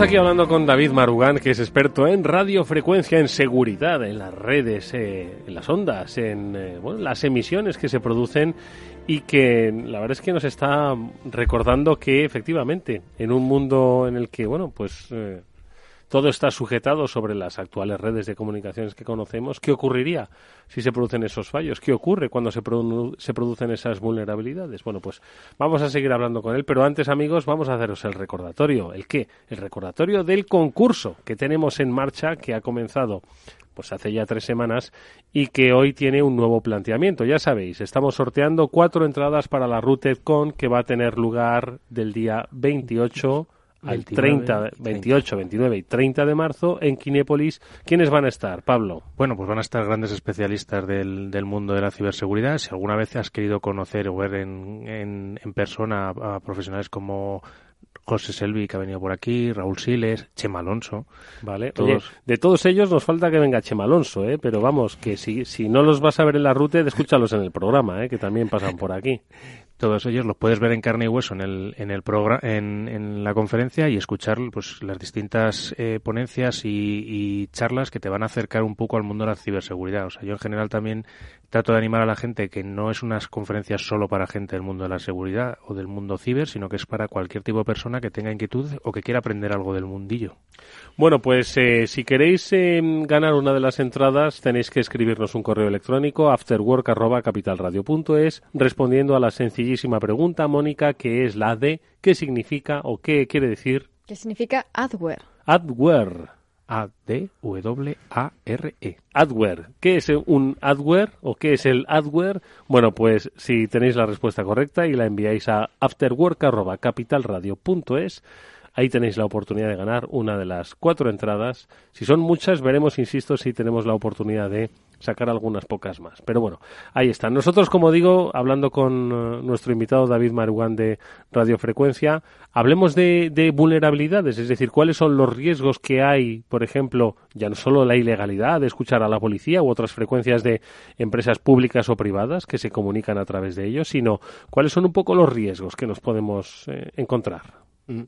Bueno, la mala implementación del cifrado, por ejemplo, o la nula implementación, o sea, directamente codificar que se implemente mal o que, por ejemplo, haya algún tipo de baja en el firmware de los dispositivos, pues parecido a cualquier eh, vulnerabilidad informática, pero aplicado a radio que pues, puede ocurrir exactamente igual que, que, en la parte informática. Ha pasado también alguna vez, yo creo, en, en Bluetooth, que se puede considerar también una emisión eh, de radio que ha, se han encontrado vulnerabilidades en, en, los receptores que le han permitido tomar con control de los dispositivos, ¿verdad? Sí, eso parece. Bueno, eh, yo en la parte que más me dedico, por ejemplo, es conocido que hay algunos fabricantes, no voy a mencionar a ninguno, obviamente, pero son conocidos por haber tenido fallos, por ejemplo, en, en comunicaciones cifradas digitales eh, bastante importantes y que se han descubierto mucho tiempo después y que permitían, por ejemplo, rebajar mucho el nivel de cifrado de una... Y conseguir ver así sí. una, una, conversación. Un ataque de fuerza bruta, por ejemplo, contra el uh -huh. cifrado, etcétera. Y alguno que llegara a hacer, tomar, bueno, tampoco sé si tiene mucho sentido tomar el control de un equipo de radio, pero bueno. Bueno, depende. Hay equipos que permiten, por ejemplo, ponerlos a la escucha y tendrías un equipo, un micrófono oculto, digamos. Uh -huh. Hay equipos que para temas de emergencias pueden ponerse a la escucha de forma remota para escuchar el ambiente, para ver qué está pasando. El tener, por ejemplo, mil equipos controlados para poder escuchar qué, qué está pasando alrededor de las personas que lo utilizan puede ser puede ser peligroso en algún caso. O, por ejemplo, con, controlar el GPS. Hay equipos que llevan posicionamiento GPS y podemos hacer un mapa de, de la posición de estos recursos, por ejemplo.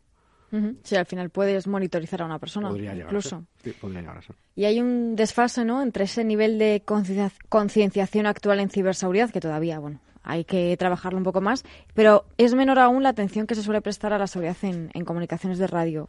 ¿Se puede hacer algo por, eh, por securizarlas? Sí, por supuesto, igual que se hace en ciberseguridad, se puede y se debe, de hecho, hacer pentesting a, a los dispositivos, hacer auditorías, preocuparse de la misma manera que nos preocupamos por la ciberseguridad. De hecho, por ejemplo, si yo voy a entrar a un CPD, imaginemos, y la persona que, por ejemplo, el vigilante de la empresa de seguridad, uh -huh. que me va a atender y me va a dar acceso, pasa todos mis datos en claro a su compañero que está arriba, claro. pues realmente no tiene mucho sentido que luego la red de CPD esté muy asegurado. Si me está cantando el DNI, la empresa de donde vengo y a lo que uh -huh. voy, uh, y se escucha a 20 kilómetros, ¿no? Y esto ocurre, por desgracia, ¿no? Entonces, eh, digamos que, que, hay que prestarle atención a, a, este tema. Lo que ocurre es que es un tema que quizá no está dentro de la zona de confort de la mayoría de los auditores y como suele pasar, y nos pasa a todos, ¿no? Que nos gusta estar en nuestra zona de confort y cuando nos hablan de estos temas, pues parece que cuesta más eh, encontrar un experto o alguien que nos canalice uh -huh. y quizá mirar para hacia otro lado no es la mejor opción tampoco. Oye, David, eh, vamos a ponerte una cosa, que yo no sé si es simple ruido o es una comunicación eh, a través de una página web que nos ha recomendado donde hay emisiones de radiofrecuencia, pero escuchémoslo.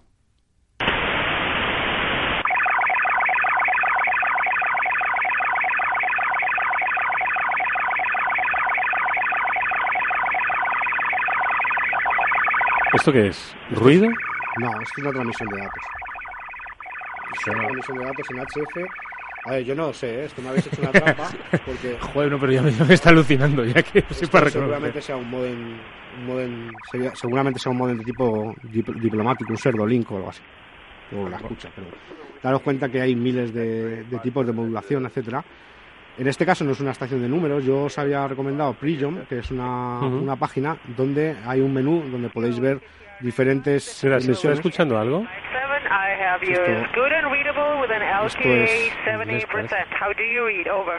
X-ray 57, I have you is good and readable with an LQA 70%. How do you read? Over. Esta es una comunicación de, eh, de voz. de- Está contestando, Está contestando. Vale, eh, bueno, no hay ningún... Fascinante esto. ¿eh? Me siento como en una película de Yo espías. sí, si podéis eh, poner alguna en Prison, dentro de Prison, ahí en, en la web tenéis estaciones de números en, en varios idiomas, en inglés, y hay una que pone Others, que pone en otros idiomas, y hay una que es en español. Bueno, cualquiera de ellas cubanas o españolas, podéis poner una cualquiera de ellas para ver, por ejemplo, cómo se transmiten números. En estos casos hemos estado escuchando una comunicación de voz y también una, un modem de, de datos vía radio que se utilizan hace muchísimos años. Esto no es, no es nuevo. Lo- por ejemplo, las comunicaciones militares y diplomáticas se han transmitido por datos desde hace muchísimos años. No es algo, no es algo nuevo. No, la verdad es que lo del modem sí que recordaba las épocas estas en las que te conectabas a internet y sonaba igual ahí el... Sí, date cuenta Sí, que hay centenares de protocolos diferentes. Incluso al oído es muy complicado porque hay, tan- hay tantos variantes de, de los mismos que necesitarías analizar la señal, o sea, tener un, un software especial para analizar la señal y ver exactamente que hay algunos que se reproducen muy bien, o sea, se reconocen muy bien y otros no tanto. A ver, Alberto Coca y Jaime Trujillo, en producción y realización técnica, creo que nos han localizado a través de esta página web que nos has dicho, prion.org, ¿no? Eh, comunicaciones en español. Vamos a, a ver. 5, 1, 2, 0, 0, 0, 5, 1, 2, 5, 1, 2, 5, 1, 2, Fijaos, eh, es que de verdad es fascinante, ¿eh? En, en plena era digital, que hablamos de drones, hablamos de wifi, hablamos de inteligencia artificial, al final la voz y ese sonido, ¿no? Eh, eh, eh, sucio, ¿no? Diría Mm. yo, de, Sí. de, la, de la emisión es eh, incluso mucho más seguro. Permanece en el tiempo y, como nos decía David, eh, va, a permanecer, va a, a permanecer muchísimos años, ¿no? Yo Y- creo que sí, yo creo que sí, porque ya digo que incluso diría que puede incluso repuntar, no lo sé. O sea, en, en mi época, por ejemplo, cuando, cuando existía el muro de Berlín, había centenares de este tipo de estaciones, ahora son bastante menos, ¿no? Pero sí que se siguen manteniendo y a lo mejor, pues con el tema de, de los peligros que ofrece Internet para hoy en día para, para poder localizar gente y perfilar a gente, es posible que se sigan confiando en este tipo de sistemas para, para esto, ¿no? Que es mandar eh, mensajes eh, bastante, bastante oscuros, ¿no? Porque en realidad son instrucciones normalmente, las estaciones de números se utilizan para, para ocultar un mensaje que normalmente es bastante, bastante problemático, peligroso en caso de ser develado, porque son agentes encubiertos que pueden estar haciendo sabotajes, actos incluso, pues, yo qué sé, de, de espionaje graves, ¿no? Oye, me pienso un poco, eh, después de escucharte, que eh, la eh, democratización de las comunicaciones que ha supuesto Internet ha sido una democratización también de la vulnerabilidad, ¿no? Es decir, al final, las ¿por qué no se han utilizado protocolos de seguridad o tan seguros para las comunicaciones eh, pues que podamos tener los ciudadanos? Que yo, pues a través de Skype pueda hablar con un ciudadano de Colombia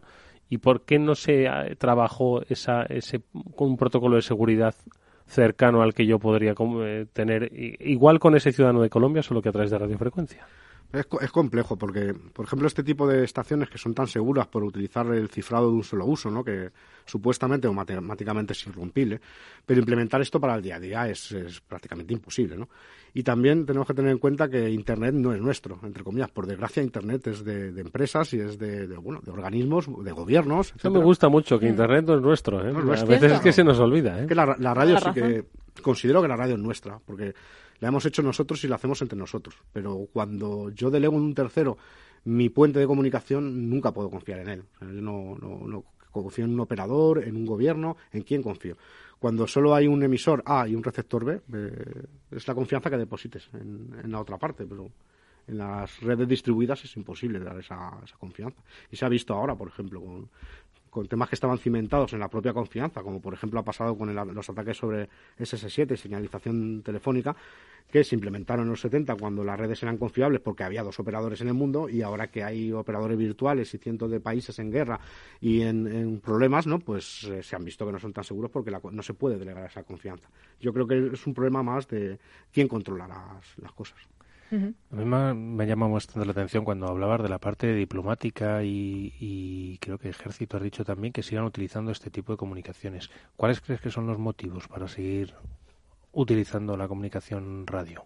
Pues los motivos son principalmente la, precisamente esto, eh, la, la, confidencialidad en muchos casos, el que permite grandes distancias sin tener que, que delegar en operadores o en, en terceros son redes bastante fiables, eh, bastante más fiables de lo que parece en un principio. Tienen sistemas, por ejemplo, para detectar cuáles son los mejores canales según la propagación, etcétera, y automáticamente se, se utilizan radiomodems que funcionan perfectamente y que permiten, por ejemplo, bastante grado de confidencialidad y puede utilizarse todavía hoy utilizando eh, equipos bastante antiguos, que también es un ahorro de costes. Supongo mm. que también por eso.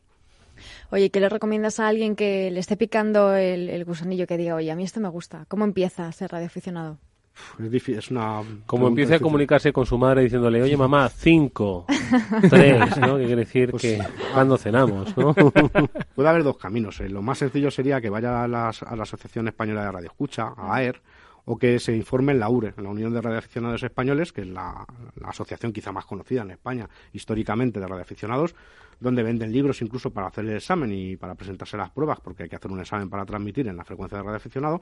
Y ahí cualquier radioaficionado, además, si conocen a cualquier radioaficionado, eh, estamos encantados de ayudar a cualquiera. Y de hecho, si algo, digamos, nos caracteriza a los radioaficionados es que, bueno, nos conocen por ayudar bastante a la gente que empieza. Tú eh, entiendo que sigues hablando con gente, ¿no? Sí, claro. bueno, con la radio, a través de la radio siguen hablando con gente. ¿Y con quién hablas? ¿De qué hablas? Bueno, ciertamente que llevo un tiempo que, que escucho más que hablo. ¿no? Eh, cuando se habla normalmente se, y de hecho legalmente incluso de, se dice que se tiene que hablar de experimentación técnica y de las condiciones, de equipos, de antenas, de modificaciones que hayas hecho. O sea, realmente no podemos hablar de fútbol. ¿vale? ¿Ah, sí? Es una cosa que sí, legalmente se establece que el radioaficionado es un experimentador. Entonces, si tú hablas de fútbol con un interlocutor, pues puede ser, puede considerarse de mal gusto. Incluso está caracterizado. O sea, esto se suele hablar o se debería hablar, aunque esto obviamente lo rompemos todos, ¿no?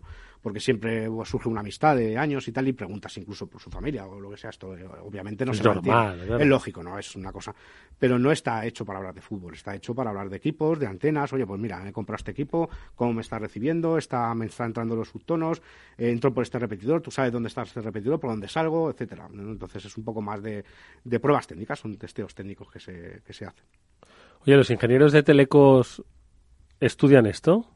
Algunos sí, otros no, no tienen por qué. No, no, no va ligado. De hecho, yo conozco muchos ingenieros de teleco que no les gusta o no, no han tenido y lo contrario, ¿no? Y hay personas que tienen una experiencia muy grande en radio y que, que bueno, que sí que derivan de alguna manera a, a teleco. Vamos a hacer una última pausa, vamos a conectar con nuestra agenda y vamos a ir cerrando este interesantísimo programa. A muchos nos ha picado la curiosidad. Acostumbrados a hablarle a un micro todos los días, quizás uh -huh. hay que empezar a pensar en que, primero, que hay que escuchar más y segundo, que hay que saber escuchar, hay que saber qué te están contando. Venga, breve pausa. After Work, con Eduardo Castillo. Como anticipo del Día Mundial del Agua, Capital Radio realizará el próximo 19 de marzo en horario matinal de 8 a 9 y de 10 a 12 horas un programa especial con emisión en directo. Los desafíos del agua en el siglo XXI, la escasez, la contaminación y el cambio climático, la innovación y la gestión sostenible del agua serán los temas a debatir junto a los principales protagonistas del sector. Especial Día del Agua, 19 de marzo en Capital Radio.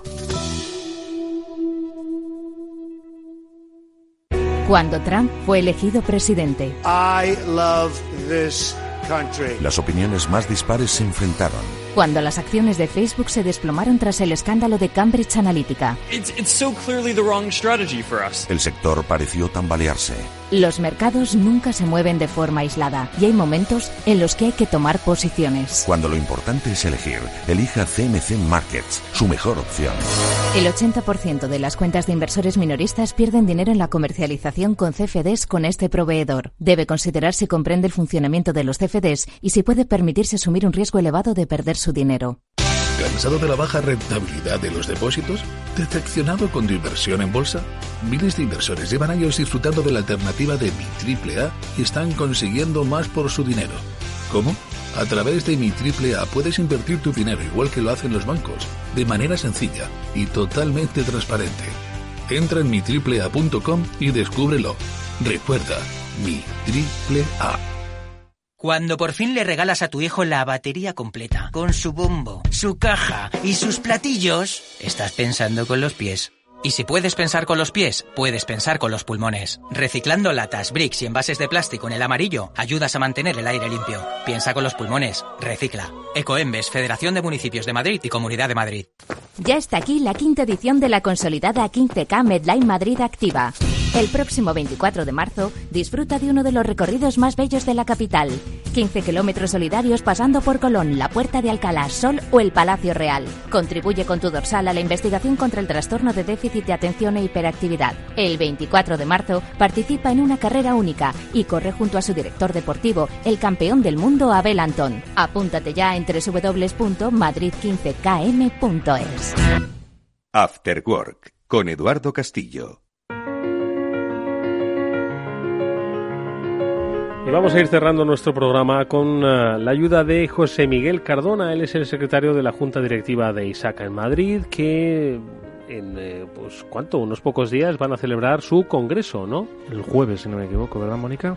Esto es, este es un congreso de, de auditoría bajo el lema Gestión de riesgos tecnológicos y auditoría en el marco de la transformación digital. Y básicamente se va a hablar de ciberseguridad y de la gestión de los riesgos. Y de la gestión de los riesgos por parte de especialistas. José Miguel, ¿qué tal? Buenas tardes.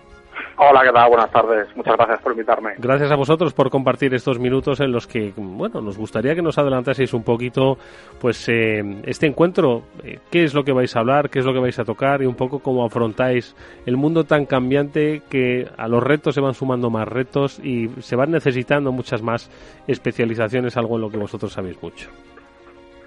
Sí, bueno, pues la, verdad es que un, poco por, justamente por, lo que comentas, es el, el leitmotiv de, de este congreso en el vamos a tratar de hablar, pues bueno, de cómo eh, la transformación digital está, afectando a la gestión de los riesgos tecnológicos de las compañías y, cómo encajamos eh, las auditorías de sistemas de información con este entorno tan cambiante, que ya no solo es responsabilidad de los departamentos de sistemas, sino que ya es la gestión de riesgos TI alcanza eh, la responsabilidad de, una manera directa al negocio, a direcciones y luego, bueno, pues que poco a poco las empresas pues se han dado ya cuenta de manera que, esto escala hasta, el primer nivel. Em, entonces, un por, contaros eh, la idea de este congreso, esta es la segunda edición, y el, año pasado, bueno, vimos que el interés eh, fue, fue, fue alto, y la verdad es que ahora pues estamos superando con creces el, número de asistentes con, más de 300 inscritos previstos, eh, lo cual, pues la verdad es que es una, una cifra récord y en la que bueno también vamos a conseguir que participe, bueno que participe gente pues de muy relevante la Comisión Europea, INCIBE, CCN, grandes multinacionales. Y al final pues tenemos un, pues, una serie de mesas de redondas y, ponencias en las que a grosso modo pues vamos a tratar por un lado pues de ver cómo esta esta estrategia de transformación digital pues cómo está afectando a las empresas. Por otro lado vamos a ver eh, cómo eh, la gestión de los riesgos en los terceros, en los proveedores, que al final estamos depositando nuestros sistemas con la gran tendencia de externalización, cómo, cómo está afectando. Tenemos una mesa del gobierno del dato, que es el, bueno, los datos son el, el, petróleo del siglo XXI y futuro. Eh, y también gestión de, cuadros de mando, pues cómo, cómo vamos a organizar toda esta información eh, a la hora de tener métricas, indicadores, datos objetivos que nos permitan pues pues ver cómo está funcionando nuestros, nuestros procesos de, de auditoría y de control interno. Y con otras ponencias un poco entre medio. Entonces, un poco la foto rápida. Oye, pues la verdad es que el, el tema principal es apasionante. Yo creo que además, Mónica, Pablo, tenemos pendiente eh, eh, hacer un programa sobre la gestión del riesgo tecnológico. ¿no? Estamos acostumbrados, y más en una emisora como Capital Radio, en hablar de la gestión del riesgo financiero, ¿no? en la relación financiera que tienes con proveedores, eh, eh prestadores, de eh, tomadores, en fin, un poco de todo. ¿no? Y al final, el, riesgo tecnológico es algo que debe formar parte pre precisamente ¿no? de esa gestión financiera de las propias compañías y donde el mundo del seguro, el mundo de la planificación financiera tienen que estar pues imbricados, tienen que triangular, ¿no, eh, José Miguel? Totalmente de acuerdo. Bueno, de hecho, ese, ese es uno de los, justamente el año pasado tuvimos una mesa para hablar de los ciberseguros, eh, con lo cual pues también tocamos eh, ese, ese, aspecto. En, en, este año, pues bueno, hemos incorporado otros temas nuevos por, por no repetirnos, pero bueno, en efecto, como comentas, eh, es imprescindible, hoy en día no, cuando hablamos de riesgos, la parte de los riesgos de TI, pues eh, tienen, tienen que estar ahí porque al final todo dependemos de los sistemas de información, para, para, para bien o para mal, ¿no? Como, como yo suelo decir.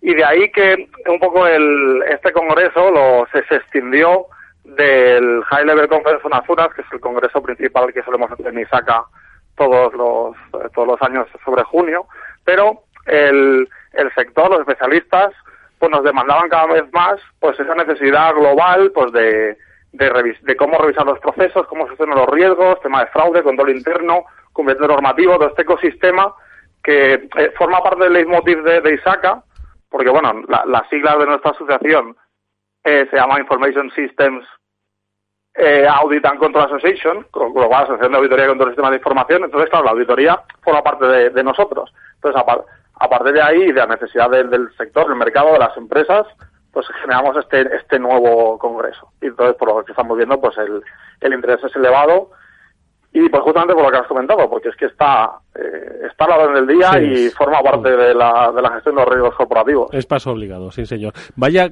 cuántos deberes que tienen las empresas entre el CISO, entre la RGPD, entre la gestión sí. del riesgo financiero. No les da basto, ¿eh? van a acabar 2019 y no van a haber acabado con todos los deberes. Compliance también, sí, sí, sí la verdad es que, sí, la verdad es que se va acumulando pero bueno, ahí eh, nosotros justamente uno de los enfoques que tratamos desde, desde ISACA pues es, es tratar de, de, establecer marcos de control y estándares, pues como por ejemplo COVID, de manera que pueda integrarse de la manera de lo posible, pues todo lo que tenga que ver con riesgos y control interno de tecnologías de información en un marco global que pueda ayudar a las empresas a, a tener su, su sistema de control de riesgos inherentes TI y que después que alimenten pues a otras necesidades de cumplimientos, como puede ser compliance penal, como puede ser tema de protección de datos, en aspectos, en requisitos pues de, de entidades bancarias, como Basilea, etcétera. Entonces, bueno, entonces ahí pues que aportar nuestro granito de arena en, en, en, en a simplificar en lo posible este complejo ecosistema, pero bueno, que cada vez pues hace falta eh, pues mayor implicación de profesionales, pues van apareciendo nuevas normativas, pues como la la ley NIS y bueno, todas las que van a venir. Además, eh, vamos a tener, digo, vamos, porque yo estaré allí, unos ponentes sí. eh, muy buenos. Por ejemplo, Ramsés Gallego, que le tendremos la semana que viene en la radio. lunes. Francisco Pérez de Incibe. Y vamos a tener al final una ponencia mmm, que va a ser fantástica, porque yo lo he visto varias veces, que es Soku, un piloto de combate que habla de gestión de la incertidumbre desde el punto de vista de un piloto de combate. Sorprende mucho. Recomiendo a la gente que venga a verlo. José Miguel Socum y tú tenéis que venir a este programa ya mismo, ¿de acuerdo? Así pues, que... Pues por mi parte cuando queráis. Oye, pues te deseamos toda la suerte del mundo para este jueves. Estoy seguro de que vais a contar cosas muy interesantes. De verdad, estáis invitados a que vengáis a contarlas y a compartirlas con los oyentes del Afterwork. José Miguel Muchísimas Cardona, gracias. secretario de la Junta Directiva de ISAC en Madrid. Suerte y hasta muy pronto. Muchas gracias. Un saludo a todos. Oye, Expertos en radiofrecuencia, pilotos. Bueno, la pasada semana estuvo aquí Ángel, que es teniente coronel del Ejército piloto del Aire, también? piloto paracaidista. Sí, señor. Oye, este, este programa de ciberseguridad es muy versátil, ¿eh? Sí. No solo tenemos a Tequis aquí dándole la tecla, ¿eh? Es No, que no. no todo es Tequi. Estamos Eh, ahí al pie del cañón. Eso es importante, que transmitamos que no todo es Tequi en el mundo de la ciberseguridad. Eso es. Hay Bueno. mucho más allá y aquí lo estamos viendo. Oye, vamos a pedirle a nuestro invitado David Marugán que, mm, eh, no sé, que nos dé una recomendación. Tenemos nada, un par de minutos, 40 segundos para ese consejo, recomendación a los que nos están escuchando de todo aquello que has vivido, Bueno. compartido. Pues primero que, que lo importante, digamos, es compartir la, la información, eh, creer un poco en la comunidad, en compartir lo- tus descubrimientos, en ayudar a los que empiezan. Y en la parte de seguridad, pues que se tomen las mismas medidas de seguridad que se toman con cualquier otro tipo de intercambio de información, no solo con, con la radio, sino con, con la ciberseguridad, etcétera, pues al igual que se hace con, con la parte informática, que se tomen las mismas precauciones, auditorías y pentesting a todos los dispositivos radio, que vienen a ser igual de importantes o más en algunos casos. David Marugán, nos escucharemos en las ondas. Seguramente. Muchísimas gracias por haber Gracias estado con nosotros. Y Mónica Valle y Pablo Sanemeterio, amigos, como siempre, gracias. Vaya programa interesantísimo que hemos tenido hoy, ¿eh? A mí me ha encantado. Ya me he quedado, vamos, con los ojos. Que nos vamos, la próxima platos. semana nos hablamos. Pablo estará dando un taller, pero bueno, te- nos podremos hablar, estoy seguro, en Que algún sí, momento. seguro que hacemos. Y Mónica y yo os esperamos a todos con Ramsés para hablar, pues eso, de muchos más temas de ciberseguridad. Hasta pronto, amigos, nos vamos, adiós.